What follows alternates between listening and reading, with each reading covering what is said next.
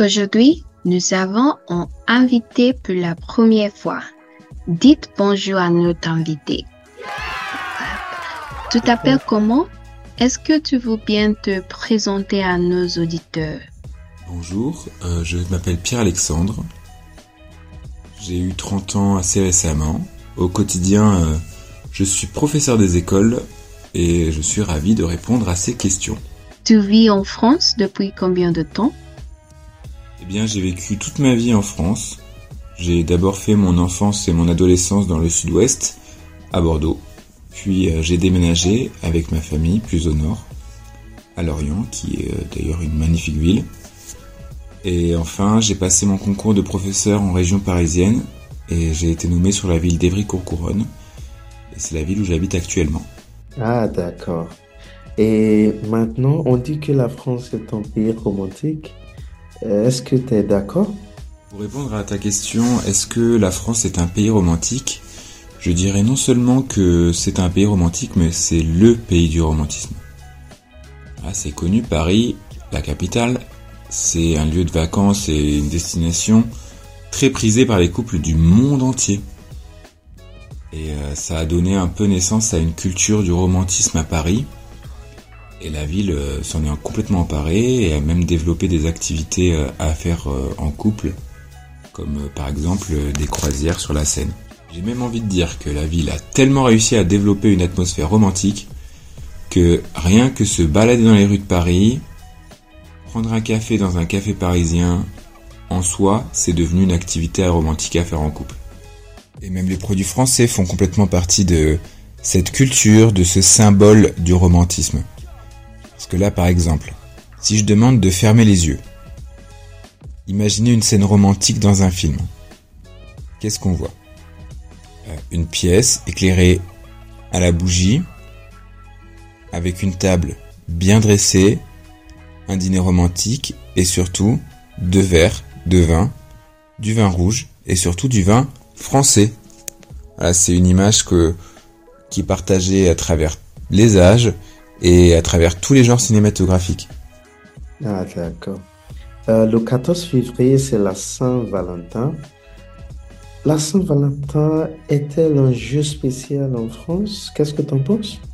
La Saint-Valentin en France, bah oui, c'est une, une des fêtes clés de l'année.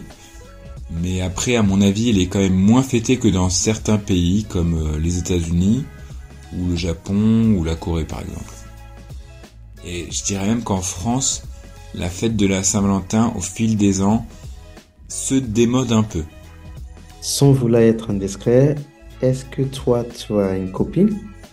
Eh bien, en ce moment, je suis célibataire. Euh, je dirais même que j'ai développé un peu cette habitude de me retrouver seul à la Saint-Valentin. C'est un peu comme une malédiction.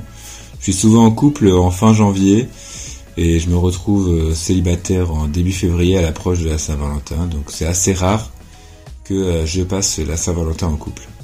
Mais bon. Après, je vois ça comme euh, une opportunité de célébrer euh, l'amour propre.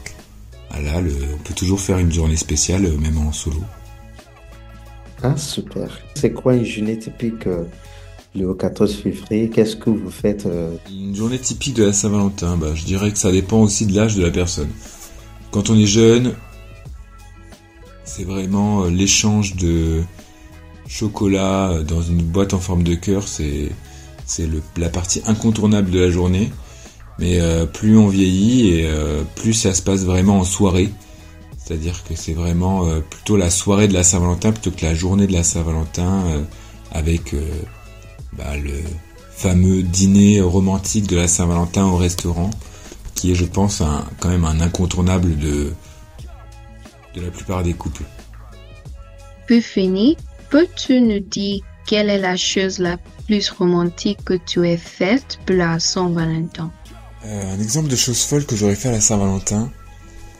Alors, je, comme j'ai dit, je suis souvent célibataire à la Saint-Valentin, donc euh, j'ai pas forcément euh, un exemple d'histoire folle, mais j'ai bien une histoire un peu rigolote à raconter là-dessus. C'était il y a quelques années.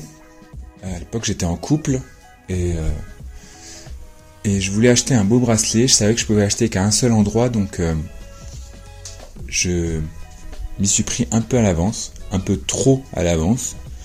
Donc finalement, quand est arrivée la date de la Saint-Valentin, bien on s'était séparés et je me suis retrouvé avec ce bracelet toujours emballé. je me suis dit tant pis, bah je vais le garder et je l'offrirai à la Saint-Valentin d'après si je suis en couple. Et la Saint-Valentin d'après, euh, je me suis encore une fois euh, séparé euh, quelques semaines avant. Donc j'avais toujours ce bracelet qui était toujours rangé au même endroit. Et finalement, la troisième année de suite, quand je me suis retrouvé célibataire à l'approche de la Saint-Valentin, j'ai décidé que j'allais m'offrir à moi-même ce bracelet. Donc voilà, c'était un peu un cadeau d'amour propre une déclaration d'amour à moi-même. Euh, finalement, je porte toujours euh, des fois ce bracelet. Euh, il est très beau. Ah, mais c'est génial. Hein. Merci, merci beaucoup d'être venu aujourd'hui et à très bientôt. Ciao. Merci beaucoup, merci pour tout et à bientôt.